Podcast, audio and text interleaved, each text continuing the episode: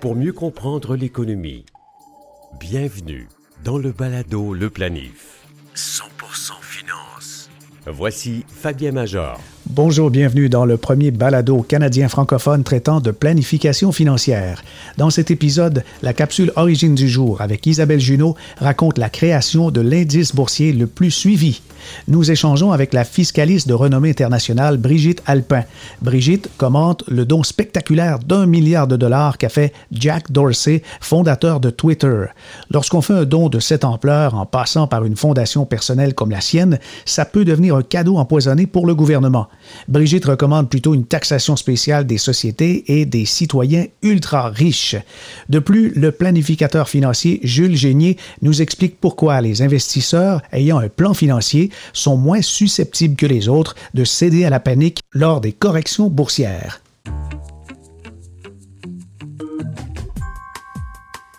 Justement, la forte correction boursière de mars 2020 nous a fait réaliser les limites de la gestion éditielle. Il faut cesser de voir la bourse comme un bloc monolithique où tout bouge dans la même direction à toute heure des séances boursières. Pour vous présenter un bon exemple que la sélection minutieuse des titres saura faire remonter votre portefeuille beaucoup plus vite, voici quelques champions de la performance boursière américaine depuis le début de l'année 2020 alors que le Dow Jones est en repli de moins 18 depuis le début de l'année, ben, les titres suivants fracassent des records. Vous avez Trillium, 333% d'augmentation depuis le 1er janvier. Zoom Media, vous savez, euh, cette visioconférence, cette application qui permet gratuitement d'échanger jusqu'à avec 100 personnes, 99% d'augmentation. Blue Apron, l'équivalent de Good Food où on reçoit tous les aliments dans une boîte pour pouvoir se faire des, repas rapidement. Blue Apron, Apron aux États-Unis, 82% d'augmentation. Zynex est en hausse de 63 Broad Vision de 59% le fabricant de voitures électriques est dans le positif de 55% Ça, il y a de quoi étonner parce que on peut pas dire qu'il se vend beaucoup de véhicules, quoique des Tesla, on peut commander ça sur Internet.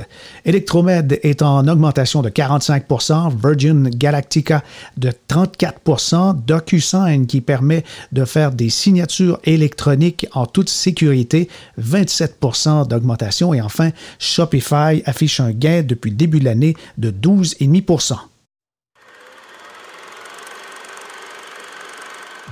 De nos jours, des millions d'investisseurs suivent de très près les indices boursiers en temps réel. Il existe plusieurs indices comme le SP500, le Nasdaq ou encore le Dow Jones. Ces indices regroupent différentes compagnies cotées en bourse et nous donnent une idée des fluctuations et de la performance du marché boursier. C'est le Dow Jones qui est le plus vieil indice non seulement à New York mais au monde. Charles Dow et Edward Jones quittent leurs emplois de journalistes pour créer la société Dow Jones. Au départ, l'indice industriel était composé d'une douzaine de titres, principalement des entreprises de chemin de fer, d'acier et de machinerie agricole. En 1896, la première cotation de l'indice fut publiée. Son pointage était alors de 40,94 points. Dans ces mêmes années, l'entreprise General Electric entre dans l'indice propulsée par les inventions de Thomas Edison. En 1999, les compagnies Intel et Microsoft ont été les premières sociétés de l'indice technologique Nasdaq à entrer dans le Dow Jones et ainsi faire partie des deux indices simultanément. Aujourd'hui, son pointage se compte en milliers de points. L'indice est composé de 30 entreprises importantes passant de compagnies comme Coca-Cola à Nike ou encore Visa. Le balado Le Planif. Actualité financière. Voici Fabien Major. Brigitte Alpin est spécialiste en planification et politique fiscale. Elle figure sur le Global Tax 50 qui identifie les 50 fiscalistes les plus influents dans le monde et les fellows de l'Ordre des CPA du Québec. Aussi, Brigitte a remporté un Gémeaux au cinéma pour le meilleur scénario du film documentaire, le prix à payer sur l'évasion fiscale et les paradis fiscaux. Je suis très content de m'entretenir avec vous, Brigitte, et tout le monde est bien chez vous, en sécurité, en santé? Oui, tout le monde est bien, on est en santé, so far so good. Vous, de votre côté, ça va bien, Fabien?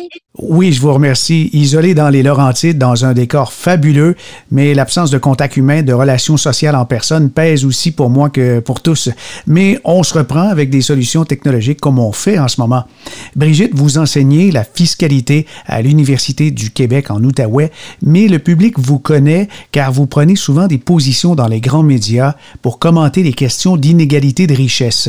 Avec euh, le COVID, la COVID-19, vous êtes intervenu sur LinkedIn pour apporter des nuances sur le don d'un milliard de dollars qu'a fait Jack Dorsey, le fondateur de Twitter. Euh, effectivement, après ma barre, euh, j'étais bien contente parce qu'on a les cofondatrices de Taxi Coop et moi-même, on a on a euh, regardé attentivement ce que font les milliardaires euh, face à la crise et euh, on était, on avait un œil critique parce qu'on trouvait qu'il faisait pas suffisamment. Fait quand on a vu le don de Jack, on s'est dit enfin, on avait même, on a même parti le hashtag Give Billion. Fait qu'on s'est dit enfin le premier milliardaire qui donne un milliard et plus. Mais lorsqu'on va chercher plus attentivement, puis j'ai passé l'autre jour mon mon mari disait viens te coucher. Je me suis réveillée vers un heure du matin, j'ai commencé à feuilleter ça un peu partout sur le web. Puis euh, effectivement, quand on s'en va euh, regarder plus attentivement, on s'aperçoit que euh, Jack dit que les dons vont être faits à partir de la fondation en tout cas partiellement, c'est sûr, à partir de la fondation Start Small. Et lorsqu'on feuillette encore plus sur le web, on s'aperçoit que Start Small, c'est une fondation privée de charité. Et euh, les fondations euh, privées de charité, malheureusement, ont le défaut, le fréquent défaut de ne pas être charitables. Et euh, ça, c'est permis par les lois fiscales. donc, le problème, l'essence du problème, c'est que les lois fiscales permettent aux fondations privées de charité d'être éternelles euh, pour être éternel, les lois fiscales leur obligent de dépenser à des fins charitables à chaque année seulement le rendement du capital, ce qui permet au capital de rester intact éternellement. Donc, si on prend, par exemple, euh, le cas de quelqu'un qui donne un milliard, comme par exemple Jack euh, de, Twitter, la personne reçoit une déduction fiscale dans l'année qu'elle fait son don donc, supposons que la déduction fiscale est de 50% Là, je donne des chiffres hypothétiques, mais mmh au Canada, c'est 50% Donc, supposons que la déduction fiscale est de 50% la personne a droit à une, réduction d'impôt financée par les, les trésors publics de 500 millions sur un milliard. L'année même du don, donc en 2020. Donc, une sortie d'impôt de 1 en 500 millions, l'obligation charitable de la fondation privée de charité euh, est seulement de 5% du capital, donc 50 millions. Je dirais, en, bout de ligne, bottom line, la pire affaire qu'on peut avoir ces temps-ci, c'est un milliardaire qui donne un milliard à une fond à sa fondation privée de charité contrôlée par lui-même, puis que la fondation respecte les lois fiscales, lui autorisant de donner seulement le rendement du capital, parce que euh, pour les finances publiques, c'est pas, euh, ça l'aide pas les finances publiques, ça nuit énormément aux finances publiques durant l'année de la crise. Vrai, les, finances publiques sont carrément sous pression. Tous les États de la planète doivent soutenir leur population et n'ont pas le choix de s'endetter à des niveaux jamais vus dans l'histoire. Brigitte, vous et vos collègues de Tax Coop, vous avez rédigé un article pour le magazine Le Nouvel Observateur. Vous avez proposé aux législateurs de créer un impôt spécial pour financer les mesures économiques durant la pandémie. Vous pouvez nous rappeler un peu l'essence de vos recommandations? Euh, oui, merci d'en parler, Fabien. Euh, oui, on était bien contente que notre article ait été repris par le Nouvel Obs, euh, parce que quand même, c'est le magazine francophone le plus lu au monde. Et nous, on était interpellés parce que on sait que si on prend par exemple euh, euh, les GAFAM, qui sont des multinationales milliardaires, Google, Amazon, Facebook, Apple, euh, donc si on prend les GAFAM, les géants du tech ou d'autres multinationales milliardaires, il y en a plusieurs qui ont réussi à ne pas payer leur juste part d'impôt durant les 20 dernières années. Donc, il y a toute cette mentalité-là qui, qui, qui, qui, juste, qui tentent de justifier le fait qu'il y a certaines multinationales qui ne paient pas leur juste part d'impôt euh, en disant que ben ces personnes-là euh, sont plus capables que les gouvernements de de gérer l'argent. Donc, euh, euh, pourquoi qu'ils paieraient les impôts que les gouvernements vont gaspiller l'argent? Donc, eux, alors que eux sont capables, avec cette notion de corporate social responsibility, sont capables de faire le bien public. Or, nous, avec la crise actuelle, ça nous, ça nous, on trouvait que c'était l'occasion parfaite d'aller voir est-ce que c'est vrai ça? Est-ce que c'est vrai que les multinationales en, sont au rendez-vous pour euh, réellement aider la société. Donc, euh, on est allé voir, puis on s'est aperçu que euh, non, jusqu'à date, oui, ils donnent certains montants, mais c'est bien peu par rapport à leur richesse, puis par rapport aux impôts qui sont la juste part d'impôts. Donc, et tout ça, et tout ça, ça nous a ça nous a interpellés, puis on s'est dit, non, je pense que c'est le moment où est-ce que tout ce qui est milliardaire tout ce qui est la super richesse. Là, je parle pas de quelqu'un qui a une richesse normale, la richesse que nos régimes économiques prévoient. Là. Donc, je parle de cette richesse anormale là, qui est un milliard, c'est une richesse qui n'est pas prévue par nos régimes économiques. C'est une proportion plus faible que le 1% je pense. On est quoi dans le 0,01% ou encore moins? Je pense que j'ai justement, je pense que c'est 0,0002 donc, euh, si on prend cette catégorie-là d'entités ou de personnes, donc les multinationales milliardaires, les individus milliardaires, les fondations privées, soi-disant charitables milliardaires, on s'est dit que c'est temps que eux fassent leur juste part d'impôts. Fait que cet article-là, c'est ça, c'est ça, ça, ça propose une combinaison d'impôts spécial en temps de crise pour s'assurer que cette ces contribuables-là milliardaires fassent leur juste part. Et donc, on propose que les multinationales géants du texte, notamment les GAFAM, fasse le juste part euh, qui est prévu par l'OCDE. L'OCDE est allé de l'avant euh, depuis quelques années avec des propositions vraiment intéressantes. Donc, on se dit, c'est le temps de suivre les propositions de l'OCDE pour assurer l'imposition euh, des géants de la technologie, des, géants de la technologie et toutes les multinationales de ce genre-là qui réussissent à pas faire leur juste part d'impôt. et la même chose pour les contribuables milliardaires. au Canada, les statistiques fiscales démontrent que le 1% ça, c'est les statistiques, sont imposées selon un taux d'imposition effectif. Ça, ça va vous surprendre, euh, Fabien, peut-être? Euh, de 31% pas de 50% Donc, on s'est dit, on a déjà le régime d'imposition minimum dans nos lois. Donc, pourquoi pas ajuster ce régime d'imposition minimum-là pour s'assurer que cette catégorie de contribuables euh, milliardaires paie 50% d'impôts. Euh, ça peut être sous la forme d'un impôt minimum, tel que le régime est déjà prévu dans notre système d'imposition. Puis aussi s'assurer que les fondations privées de charité fassent leur part. Euh, donc, euh, pour le moment, les fondations privées ont ce souci de rester perpétuelles, donc dépensent uniquement le rendement du capital.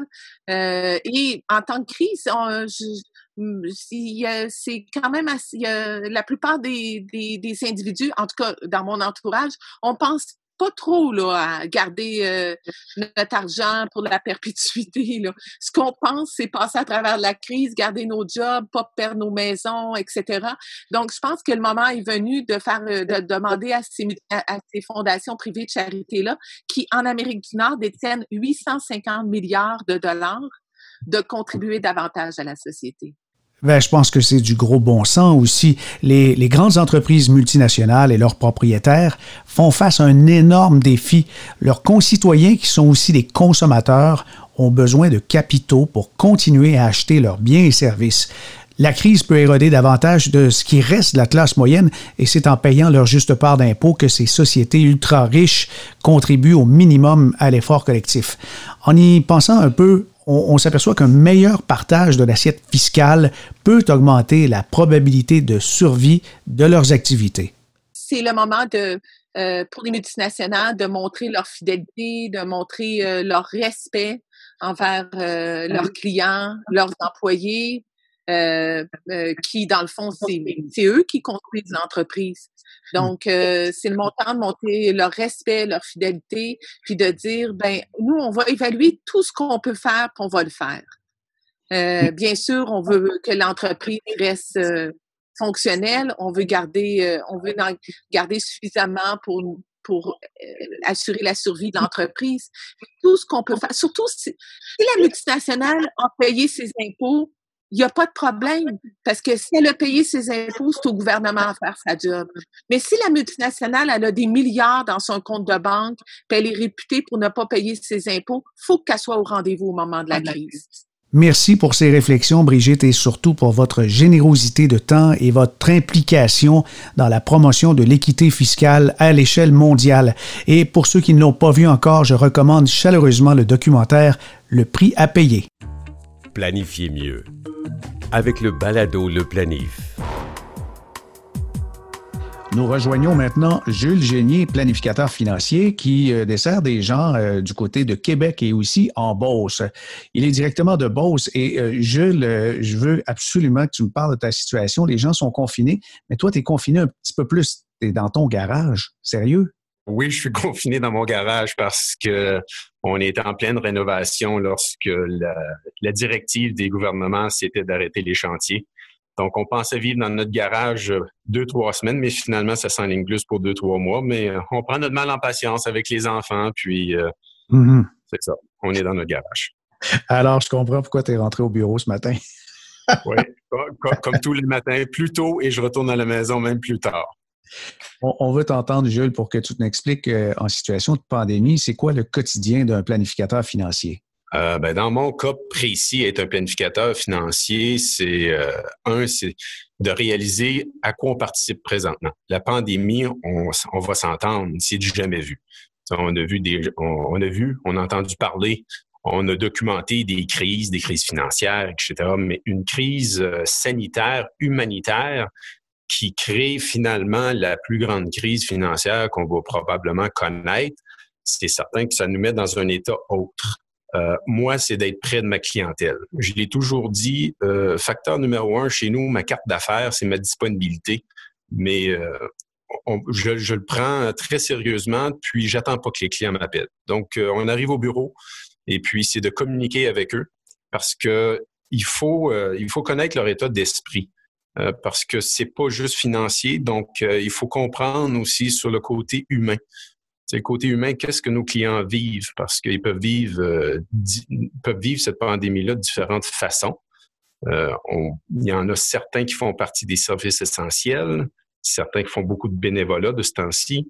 Il y en a d'autres qui vont être en télétravail, d'autres qui perdent leur emploi, mais qui vont être quand même comblés partiellement, si je peux dire, par euh, différents programmes gouvernementaux.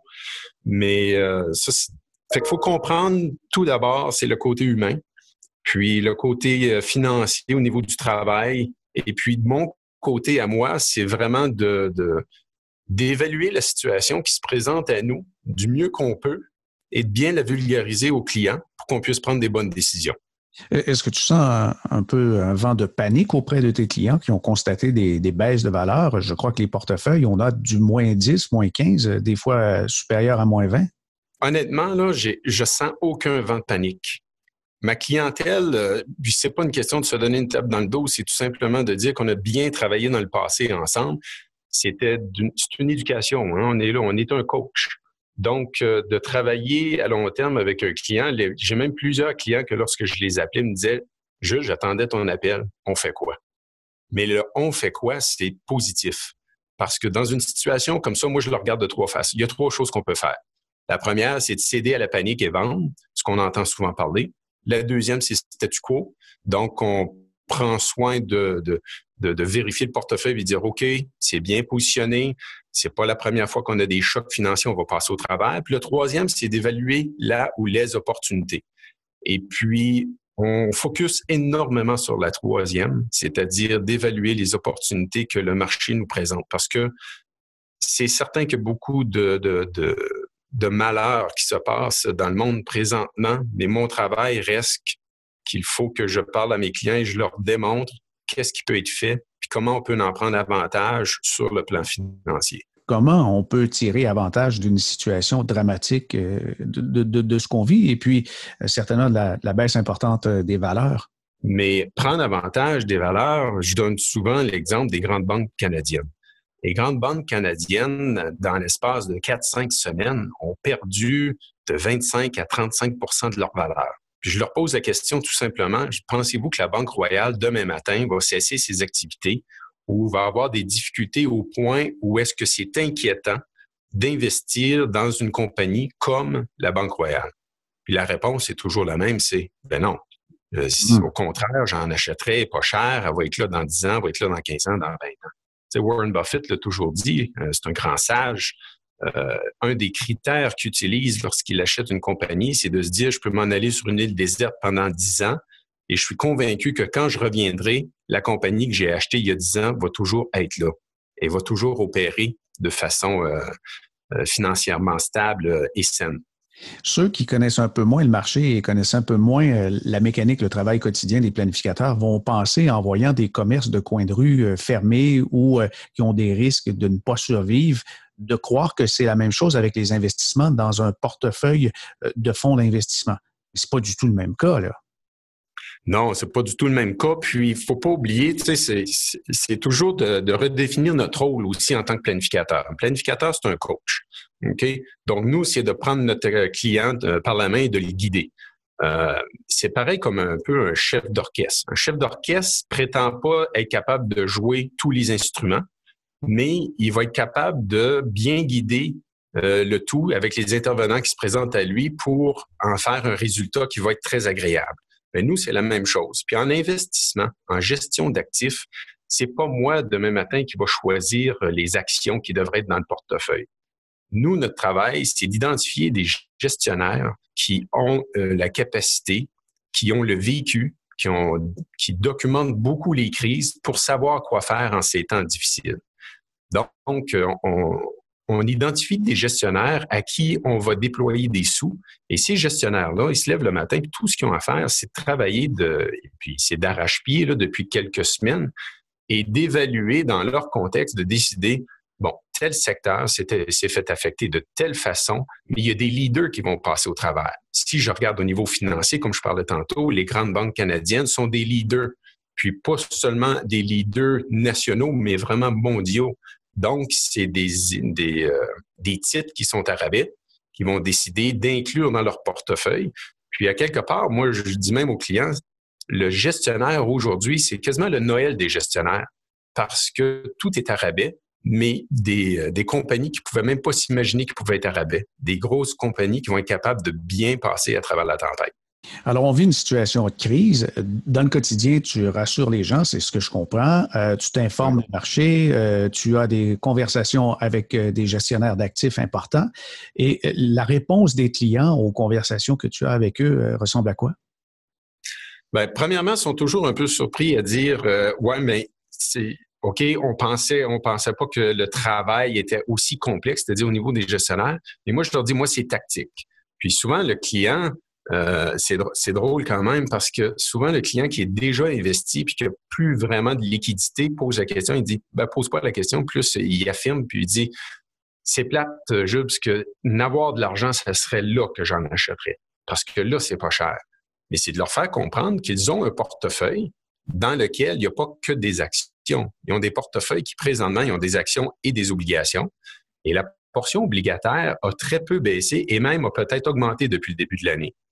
Donc, si le profil et le tempérament du client euh, fit le moule, si je peux dire, ben, à ce moment-là, il y a peut-être lieu d'évaluer le portefeuille du client, de dire, écoute, il y a une partie des obligations qui ont maintenu le cap, qu'on peut peut-être en prendre une portion puis faire migrer vers la portion action pour profiter des rabais de 30, 35, 40% Donc, il y a toujours façon de faire avec un client pour profiter euh, d'une crise financière comme on a présentement, mais toujours pas seulement dans l'intérêt du client, mais dans le respect du client, dans le respect de son plan de match. Si son plan de match ne le permet pas parce qu'il va prendre sa retraite dans deux, trois ans, alors on va opter pour le statu quo. Tes clients ont des plans financiers Et est-ce qu'il faut le revoir quand il y a une crise comme ça? Parce que si les projections étaient faites, je ne sais pas, à 4-5% de rendement sur le long terme, là, est-ce qu'il y a un débalancement? Est-ce qu'il faut revoir tout le plan? Ben, euh, écoute Fabien, l'exemple parfait, c'est un client avec lequel je parlais hier. Euh, on a fait sa planification en fin d'année 2019. Euh, le type a commencé justement, ça a commencé la retraite il y a à peine deux mois. Puis c'était la question, Jules, est-ce que mon plan, on le jette puis on recommence à zéro? Qu'est-ce qui se passe? Est-ce que j'ai trop perdu? Ben, premièrement, il faut comprendre que le plan de match, le plan financier est fait justement en respectant où est-ce qu'il est le client. Fait que si le client est sur le bord de la retraite ou est à la retraite, il y a une grande portion de son actif qui va être en obligation ou dans des titres qui vont être très sécuritaires. Donc, un plan financier, quand c'est bien établi, le plan financier n'est pas fait pour un mois, c'est pas pour un an, c'est beaucoup plus pour 10 ans, 15 ans, 20 ans. Oui, mais vous calculez aussi l'impact de baisse comme ça, puis de situation extraordinaire, autant à la hausse qu'à la baisse. Oui, absolument. Puis, ce qui arrive, c'est ça va beaucoup avec la structure de nos portefeuilles. La façon que je travaille beaucoup, c'est que je mets des réserves, moi, de côté pour au moins la première, si pas deux années, OK, pour m'assurer que là où est-ce que je vais chercher les revenus mensuels de mon client, je les prends quelque part où que ça ne baisse pas, peu importe ce qui arrive sur les marchés. Donc, un client qui est présentement à la retraite a ces réserves-là.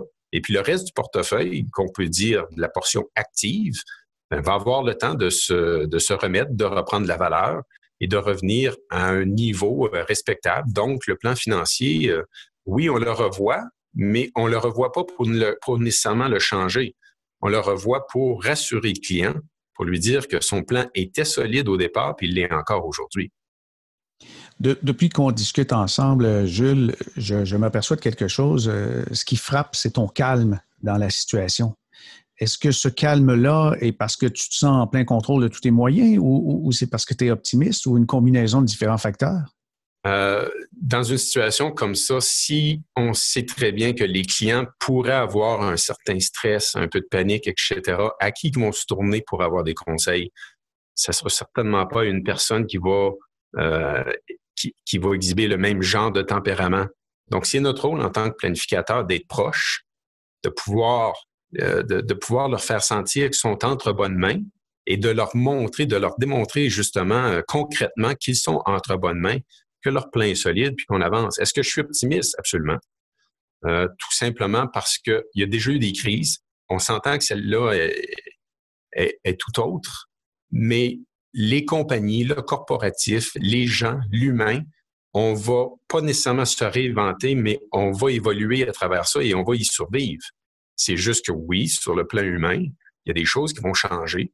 Et puis, il y a du positif là-dedans. Puis au niveau euh, économique, également la même chose. C'est certain qu'on se pose toute la question à déployer les montants que les, euh, divers gouvernements déploient présentement. Qu'est-ce qui va se passer plus tard? Ben, il y a des gens responsables qui vont prendre des décisions responsables, puis on va avancer. Mais nous, en conséquence, on va prendre les décisions qu'il faut à plus petite échelle pour s'assurer que le client est entre bonnes mains, puis euh, on va arriver, euh, on va arriver à point. En terminant, j'aimerais que tu me parles de la situation où si on sort des investissements dans le rôle du planificateur financier, c'est aussi euh, de revoir la, planification successorale et aussi les protections. En ce qui a trait euh, au testament, plusieurs, j'imagine, sont inquiets de leurs propres conditions de santé et s'ils n'ont pas développé les symptômes de la COVID-19, s'aperçoivent que si jamais ils le développent, peut-être qu'avec une condition médicale, eux pourraient en devenir des victimes. Est-ce que c'est recommandé présentement de revoir son testament et même ses protections d'assurance? Bon, on le met toujours dans les plans financiers qu'il faut toujours réviser régulièrement ce qui s'appelle le successoral. Puis le successoral est important, mais je dirais même encore plus important aujourd'hui, c'est de réaliser qu'une maladie peut nous arrêter pendant un certain bout de temps. Donc, on parle aussi de question d'invalidité. Euh, de protection du vivant, mais lorsqu'on est incapable justement de fonctionner, donc on va parler de procuration, de mandat d'inaptitude.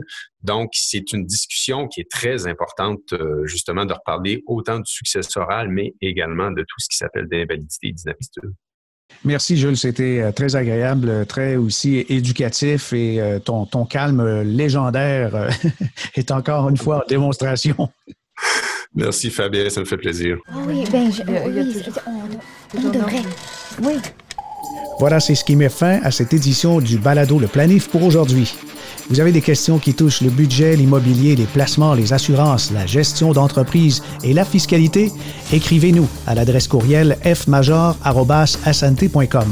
N'hésitez pas de partager le lien des épisodes du balado Le Planif. Ils sont disponibles sur Apple Podcasts, Google, Spotify et Stitcher. Pour des infos supplémentaires ou des références, visitez le www.baladoleplanif.com. Ici Fabien Major. À bientôt.